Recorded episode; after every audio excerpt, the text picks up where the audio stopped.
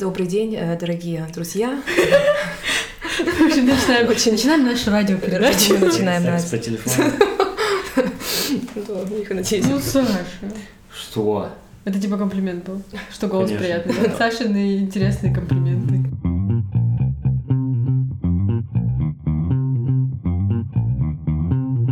Подкасте две больные темы. Это я работал на корабле, и Эрика ищет работу. Нет, еще у нас была тема Саша ищет квартиру очень долго. Ну, Саша нашел квартиру, давайте поздравим Сашу. Ну, нет, а по знакомству, вообще мне друг написал, что тут есть кафе с русской направленностью, с русской выпечкой. Начал смотреть, что за кафе, нашел в Фейсбуке, в газете. Как-то я нашел тебя, наверное, в Инстаграме или в Фейсбуке, и тебе отправил заявку, ты ее не одобрил. Я думаю, ну ладно, подождем. Какая? Потом я уже решил, напишу в само кафе. Напишу, что я вот мы такие из подкаста «Понаехавшие».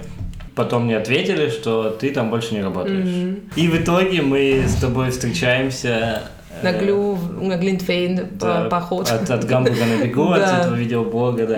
Что Я еще стою, слушаю разговор, и Наташа что-то кому-то говорит, а я вот э, кафе основал. Я такой, это ты?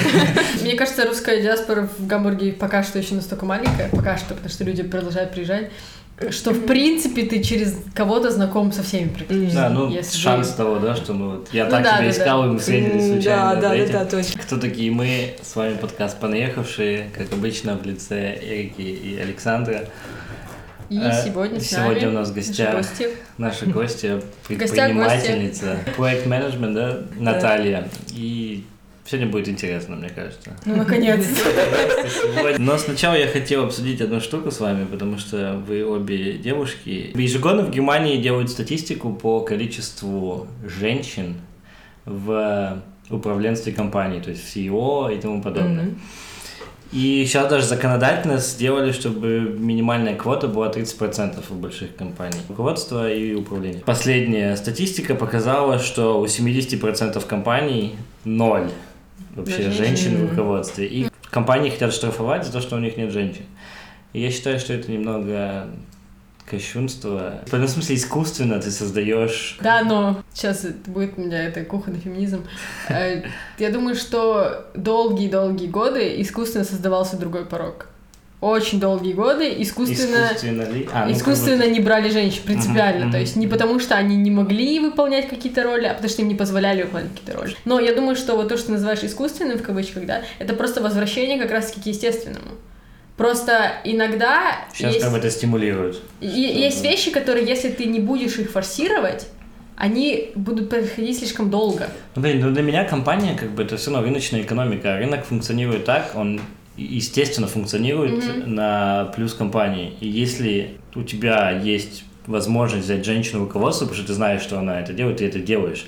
Нет, проблема именно в том, что когда у мужского коллектива есть возможность нанять женщину, они все равно ее не нанимают.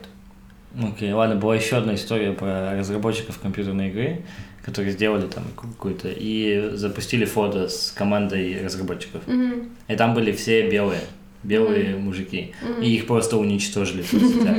Во-первых, потому что там нет женщин, во-вторых, потому что там нет кого-то, кроме белых. И я думаю, ну, типа, ну, если к ним никто не подавался... А может, подавался? А может, не подавался. Ну да, это тоже возможно. Но мне кажется, что э, для того и должен существовать какой-то более прозрачный аппарат вот этого принятия на работу. Ну, в принципе, весь вот этот HR, он должен быть немного более понятным и прозрачным для людей, которые там не работают. Потому что я тоже как человек, и когда иду в HR, я же не знаю, как меня будут нанимать. Я понятия не имею, по какому принципу меня будут нанимать. Особенно, когда на должность нужны какие-то настолько базовые, тупые вот Мгм. скиллы, знаешь, когда ты не должен быть вот каким-то невероятным, да, и ты видишь, что вот эта вот сейчас вакансия подходит под, каждый, под каждого пня вот на улице. И ты приходишь, и такой, тебя не берут, почему, да? А когда немцы принимают тебя на работу или не принимают тебя на работу, я говорю сейчас про немцев, потому что я никогда не подавала на работу в Казахстане, я понять не Мгм. имею, как там это обосновывают. Они тебе просто говорят, ты подходишь или ты не подходишь. И они тебе никогда не объясняют, почему. Да, да, да. И то есть это настолько непрозрачная ситуация, что ты не можешь знать, что же такого волшебного мне нужно было иметь в своем резюме для этой компании, да, и то есть это препятствует тому, чтобы ты развивался дальше, потому что ты понятия не имеешь, что с тобой не так. Мгм. И я думаю, что это не только в плане расы и пола, это может быть в плане чего угодно, то есть... Иногда это очень банально. на Да, да, самом да, да, деле. да. Просто потому что у тебя срок увольнения. Три месяца, а Допустим, нам да. нужно уже вот-вот сейчас, к 1 марта. Просто сейчас в агентуре, где я сейчас работаю, мы действительно ищем кого-то, и действительно много талантливых людей, эм, которые претендуют на эту должность, и, ну, кому-то, ну, выигрывает только один. Невозможно всем 20, которых мы прослушали, написать какой-то особенный отказ. Невозможно, потому что мы уже развили эту систему, и мы сказали, вот мы будем теперь отказывать так. Но на самом деле я считаю, что возможно внести какие-то изменения так, чтобы Да, подход к конечно. кандидатам был более индивидуальный. Да. Это больше защита компании, когда она отказывает тебе вот так вот мы не берем вас, потому что вы не подходите нашей квалификации. Да, конечно, Чтобы да. они не раскрывали, допустим, они тебе могут сказать, что у вас там нету знаний там и там, а ты... У меня вообще есть вот это в резюме, то есть вы как бы это не увидели или типа неправильно оценили, это как бы защита самой компании. Да, ну вот я про это и говорю, что вся вот эта сфера HR, в принципе, она настолько э, очень... Закрыта. Она закрытая, и она очень... а, на каких-то слабых аргументах работает, знаешь? И, возможно, я сейчас говорю неправду и все работает не так, но почему я это говорю? Потому что я нифига не знаю. А откуда мне знать, да? Улучшения, если их внести в систему, будут работать и в пользу гендерного разнообразия, и в пользу расового разнообразия, и любого вообще разнообразия. Когда у человека наконец-то по- появится представление, что из себя представляет эта должность, и что мне вообще нужно представлять из себя, чтобы туда подойти. Наташ, Мы с тобой уже начали немножко обсуждать работу в агентстве. Werbeagentur, рекламное агентство, креативное агентство. и что ты там делаешь? Я эм, отвечаю за проект-менеджмент. У меня есть э, несколько клиентов, за которые отвечаю, и я очень эм, тесно работаю с, с креативным отделом, с арт-директор, и вместе с ней мы смотрим, как мы можем развить новую компанию эм, для клиента. Также есть одна коллега, которая отвечает э, за social media. Что за компания? Ну, допустим, к вам приходит BMW, Да, например, для клиента, для которого, за которого я сейчас ответственна, мы начинали с огромного фотошутинга, потом контент для social media, контент для плакатов, газет, Да, может, оффлайн все, что, да, все красиво, все интересно. Мгм. Ты как раз сказала уже, вот мы обсуждали, что работа в агентстве — это какой-то отдельный тип работы, как будто в да, отличие свой от работы в компании. да, мир отдельный. Какие ты абсолютно. думаешь, есть вот прям большие отличия? Ты действительно должен жить этой агентурской жизнью. Ты лучше ты остаешься там и на ужин будет заказана пицца еще в бюро, и мы все вместе как-то так э, чувствуем дух агентурский. Ага. Вот. Чем ты пойдешь домой и всех Чем ты пойдешь, да? да, к семье, к родным. Все эти эм, Überstunden, само собой разумеется, да. Я не хочу все прямо так э, негативно, потому что есть много агентуры, и, наверное, здесь и там что-то, какие-то отличия особенные, но вот э, мой опыт — это все таки специфическая такая жизнь, эм, действительно занимает много времени, и, наверное, чем старше ты становишься, тем тяжелее вот это вот все mitmachen. Участвовать, Участвовать в этом всём, этом во всем, да, действительно. А Поэтому... какой у вас средний возраст, ты не знаешь? Да, я одна из самых старых. Мне 38, то есть я действительно... Да, то есть эм, все до 30. У нас средний возраст, по-моему, 43 В года. компании вот сейчас. Да, в моей компании. Я не знаю, какой у нас был средний возраст, когда я в агентстве работала, но у нас было как будто бы два поколения, то есть у нас были ребята 24-30, такой, знаешь, прослойкой, и были от 40 до 60, и как бы молодежь общалась друг с другом хорошо, взрослые общались с другом хорошо, и причем вот в управлении не были все наверное. старше. Все, что делалось, все делалось между ними, дисбаланс был страшный. Мгм. Не во всех агентствах, наверное, вот оно, оно для молодых. Мне кажется, это скорее не молодой возраст, а стиль жизни какой-то вот Да. такой. Наверное, да. Но я должна сказать, по э, агентурам, в которых я в последнее время работала, действительно, э, люди молодые, люди, эм, коллеги, которые постарше, они все-таки этот темп, спасибо, Сложно, я поняла, вынести. больше не надо. И они уходят, делают себя как индивидуальный предприниматель, да, Ага, ага. Или идут в большие компании, где у тебя есть структура, порядок дня, потому что в агентуре креативно действительно ты получаешь иногда брифинг, и, и тебе дают 24 часа, чтобы что-то креативно осуществить, и 24 часа, чтобы поставить на ноги какую-то творческую работу, это действительно мало, и это для нас тоже недовольство какое-то, потому что мы тоже хотим классную работу abliefern, как, как говорят, э, Предоставить, да. предоставить, да, но на это очень часто в агентурах просто эм, не хватает времени. А, да, у нас тоже девочки работали там вечно по выходным, плакали еще в. Там каждый день у кого-то срыв был. И я помню, что как-то обедали вместе.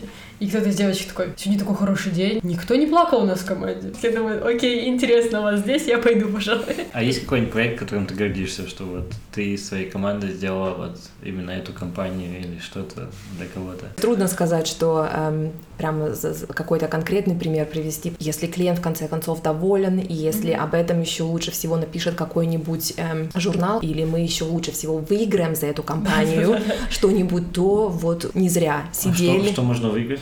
Львов можно выиграть. А. Как она, Effie? Если Львов дают за креативность, Effie — это премия за эффективность рекламы. А, а что в агентстве хорошего? Вот что в агентстве такого, что может окупить вот эти вот все старания. Почему ты там работаешь? Поскольку я сама очень креативный человек, мне нравится, конечно, не все так страшно, эм, как, может быть, на первый взгляд показалось. Действительно много и позитивных моментов, когда вдруг дают больше 24 часов на целую неделю, когда ты понимаешь, что вау, есть время составить мудборд, есть время mm-hmm. посидеть подольше, время э, уйти вовремя просто, для каких-то новых идей время есть. Понятно, что все агентуры культуры, они э, с классным кофе, с классными завтраками. Нам, например, э, у нас есть всегда завтрак. Да? Меня всегда смущало в компаниях, которые предоставляют э, дополнительные бонусы. Mm-hmm. Мне кажется, они кажется, этим они покупают, они да. этим покупают что-то другое. Потому что я когда ходил с кем работаю, тоже сейчас вот я в офисе, который я пришел, там обычный офис, все работают, там меня посадили в комнату, там кофе, да, без проблем.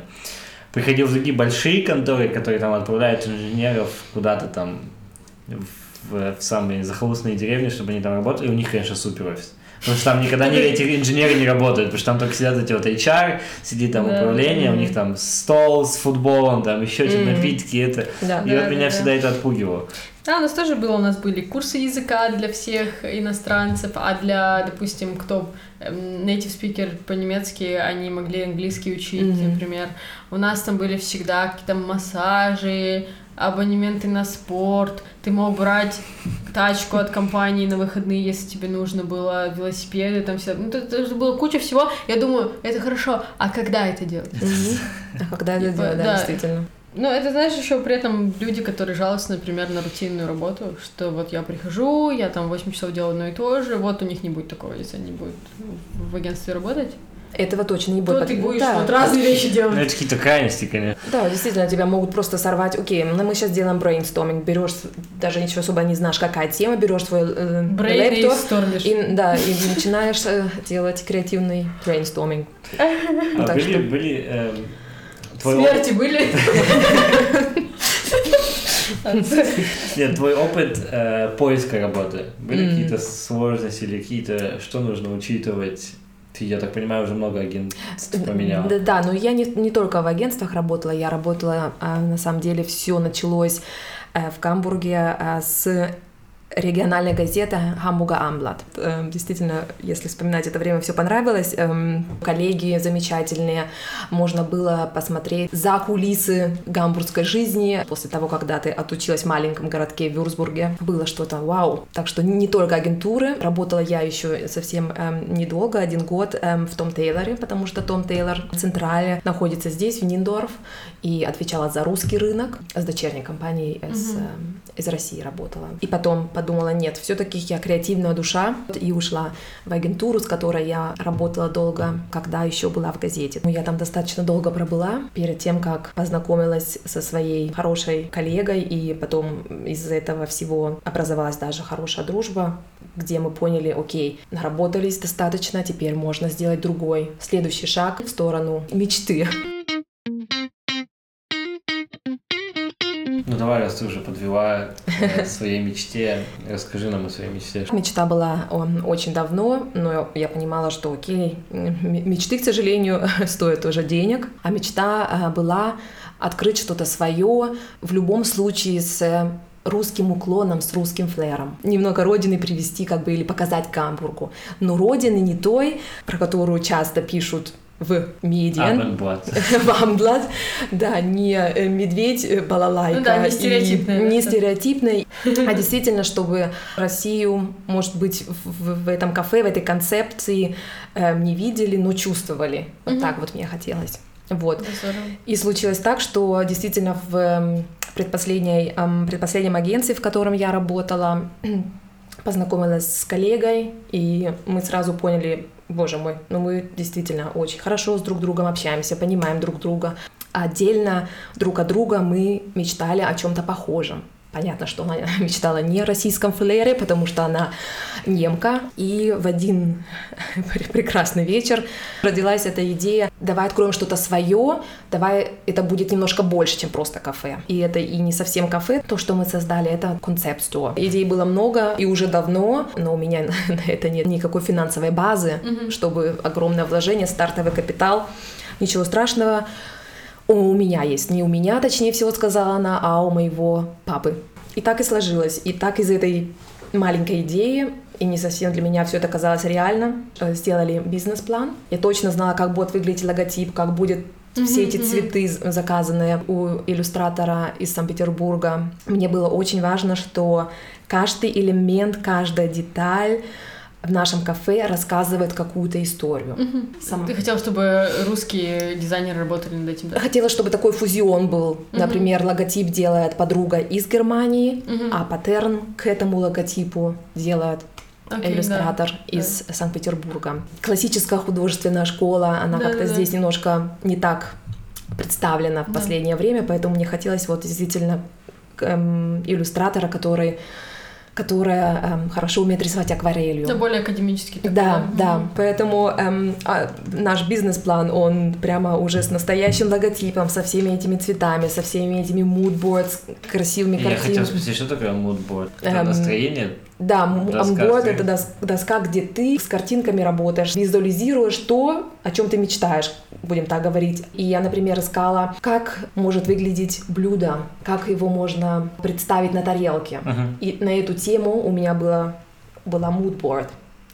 То есть ты подбираешь какие-то изображения, которые вдохновляют тебя на то, что ты хочешь. Если у тебя нет конкретной картинки в голове, ты подбираешь элементы из других картинок, ага. же, которые ты... могут тебя да, на это направить. ты же знаешь примерно, как это будет выглядеть. Мы же, я же знала, что у нас кафе будет э, в любом случае сказочно, со старинкой, с, mm-hmm. со старой мебелью, поэтому нашли, конечно, много интересных кафе примерно с такой же э, примерной концепцией работают, и поэтому когда ты для своего э, бизнес-плана визуализируешь все это с картинками, то и банку, и Хандлскама, и всем остальным кому и, и людям, которые, э, когда ты ищешь, например, аре, в аренду берешь площадь, у тебя еще только все в голове, но ты должна показать примерно, как это будет выглядеть действительно. Из э, вопроса про дизайн мне исходит потом следующий вопрос, который Александр не перебивайте.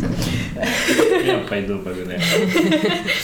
Я считаю, что это современный очень феномен, и феномен именно большого города, из-за того, что обилие большое ресторанов, кафе, вообще любых заведений, куда можно пойти, и сервис, и само меню уже не играют настолько большую роль, как раньше, и большую роль уже играет дизайн и атмосфера. Это я так думаю, что так происходит. Что ты можешь об этом сказать? Во времена эм, Instagram играет mm-hmm большую роль. Все, что попадает на глаза, и все, что тебе нравится, э, весь этот облик, эм, вся эта магия дизайна играет огромную роль. Действительно, приходило Первое, много людей фотографироваться. Я вижу просто, что в Германии это не так развито, что они не пользуются Инстаграмом так, как это пользуются Начинают. в Начинают, Действительно, да? когда да. это уже у нас давно почти нас... в прошлом, да, да, да уже да, даже. То есть, да. этим уже ты не особо кого да. не, не победишь. Mm. Не, не... В смысле дизайном? Да, дизайн типа Инстаграмом, твоим красивым Инстаграмом, ты уже, ну, привлекаешь людей, понятно, но это mm. сейчас у всех. В Германии как бы это только-только начинается. Инстаграм сейчас в Германии действительно играет важную роль. Но он только начинает, да, он начинает, и Инстаграм используется все-таки для вдохновения, да. Мне было действительно очень важно, чтобы у нас было,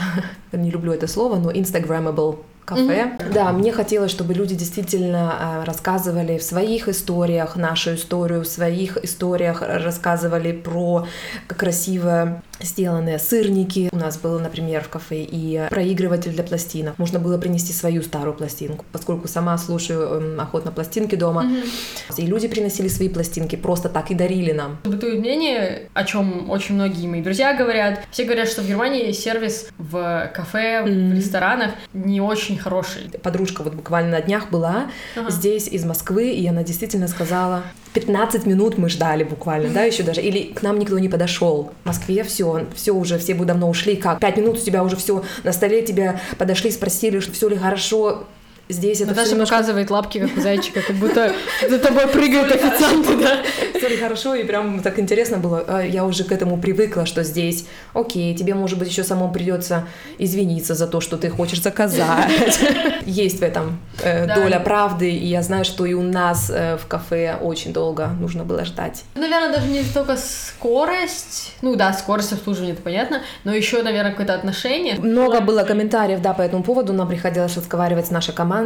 Эм, девочки, пожалуйста, ну просто есть по типажам такие коллеги, которые не особо, да, не, не получается. Вот она говорит, ну вот я не по злому, но вот лучше не могу. Давай мы услышим, как вообще история развернулась в итоге. Ну, в общем, в кафе э, было все замечательно, э, да, замечательная команда, замечательные гости. Э, Моя хорошая подруга и партнер по бизнесу э, поняла, что, в принципе, эм, она боец-одиночка, и Мгм. она готова идти одна без Мгм. партнера, поскольку, конечно, ее отец был инвестором, я там никаким образом не была, не участвовала. Аргументов было у меня немного, поэтому пришлось уйти, покинуть проект. То есть это законодательно а, не оформили? Это так, было что- по-ганзейски, как говорят, да, вот руку пожали, подружки, да. мгм. А ты не обращалась ни к каким адвокатам? Там? Друзья у меня есть, которые адвокаты, нотариус одна, просто они попытались ситуацию немножко со стороны на ситуацию посмотреть и сказали, ну, Наталья, особых Шаг. документов подписанных нет. Да, вот И ты можешь сложно. начинать это все, но тебе понадобится, во вре- во- во-первых, много время, времени, денег. а, а во-вторых, очень много денег. У меня таких денег и Мгм. сил просто все, все это поднимать на данный момент нет. Я ничего предпринимать не буду. Это все на ее совести, эм, Мгм. карма. Вот так вот вести бизнес с друзьями. У тебя был какой-то вопрос, Да, да? у меня вот типа всегда говорят, не начинайте бизнес э, в семье, не начинайте бизнес с друзьями. Да, действительно.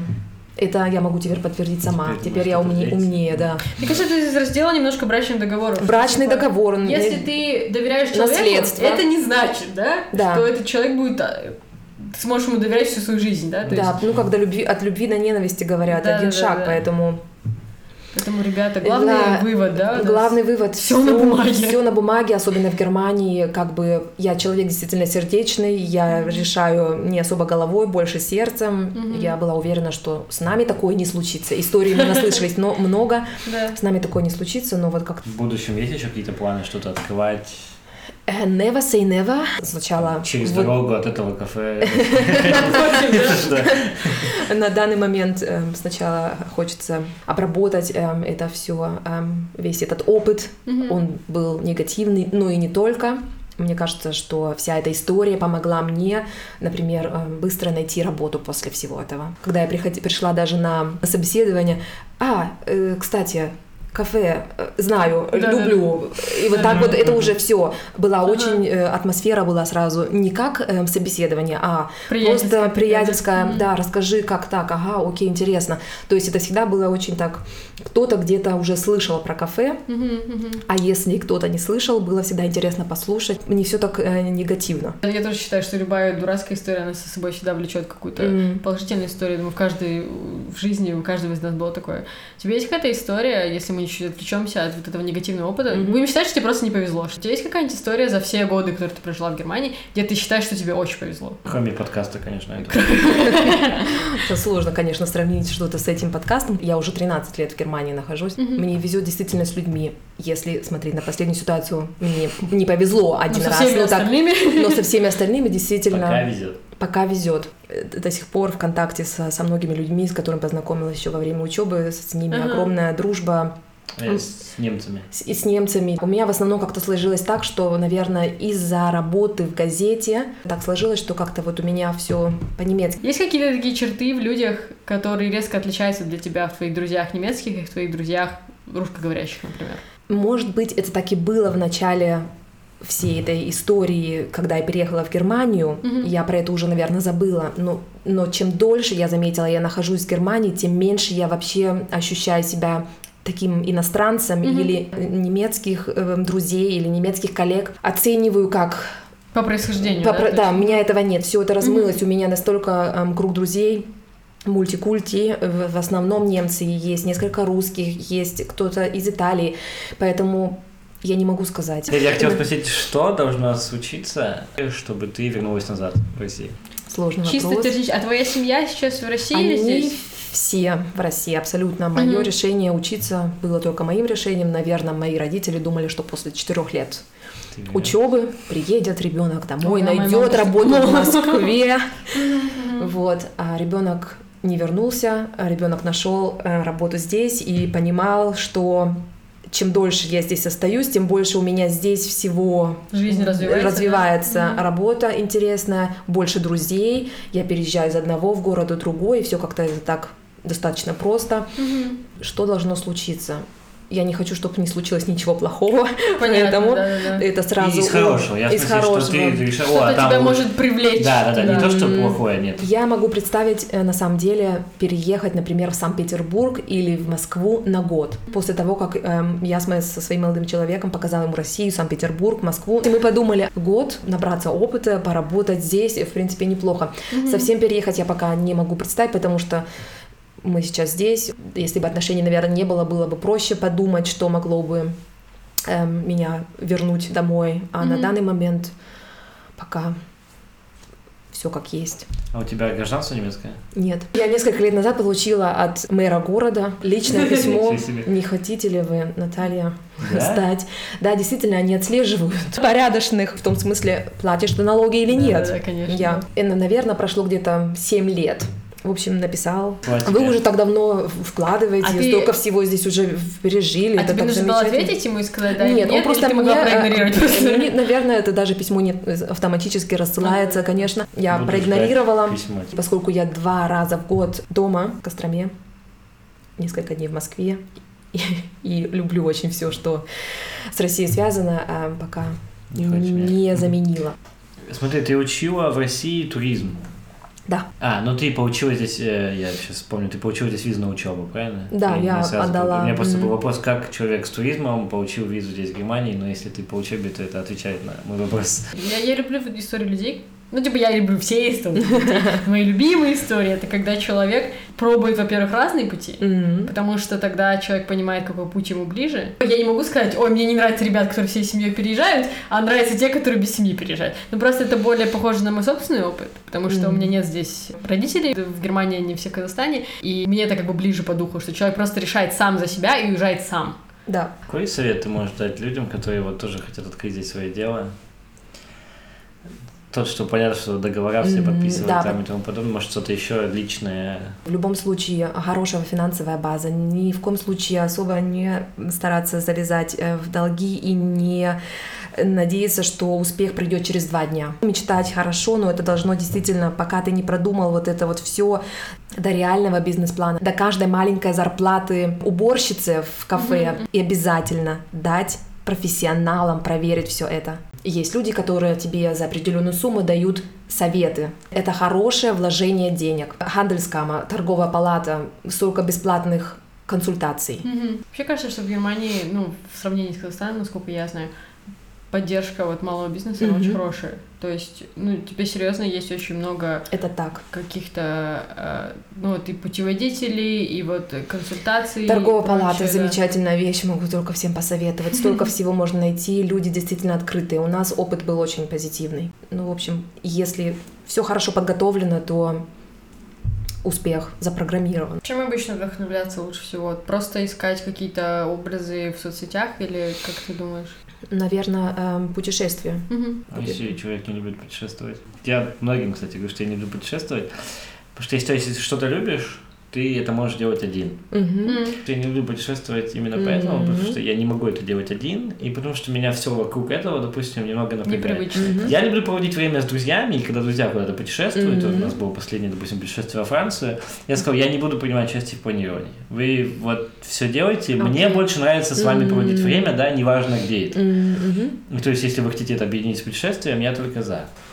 Вот что делать человеку, где искать ему вдохновение, если он не любит путешествовать? В людях, в, в историях. Ха! Ну, вот, я на верном пути. Ладно, будем заканчивать. С вами был подкаст «Понаехавшие», где мы рассказываем истории экспатов в Европе и в Германии в частности. Слушайте нас на iTunes и на любой другой платформе, где вы слушаете. Оставляйте комментарий, пожалуйста. Оценивайте нас э, пятью и больше звездочек, если это возможно. Да, пишите ваши мысли по поводу этого и других эпизодов. Мы этому очень рады. Любите нас, слушайте нас, любите нас. Пока-пока. Спасибо, Наташа. Спасибо пока. вам, ребята. Пока. Спасибо.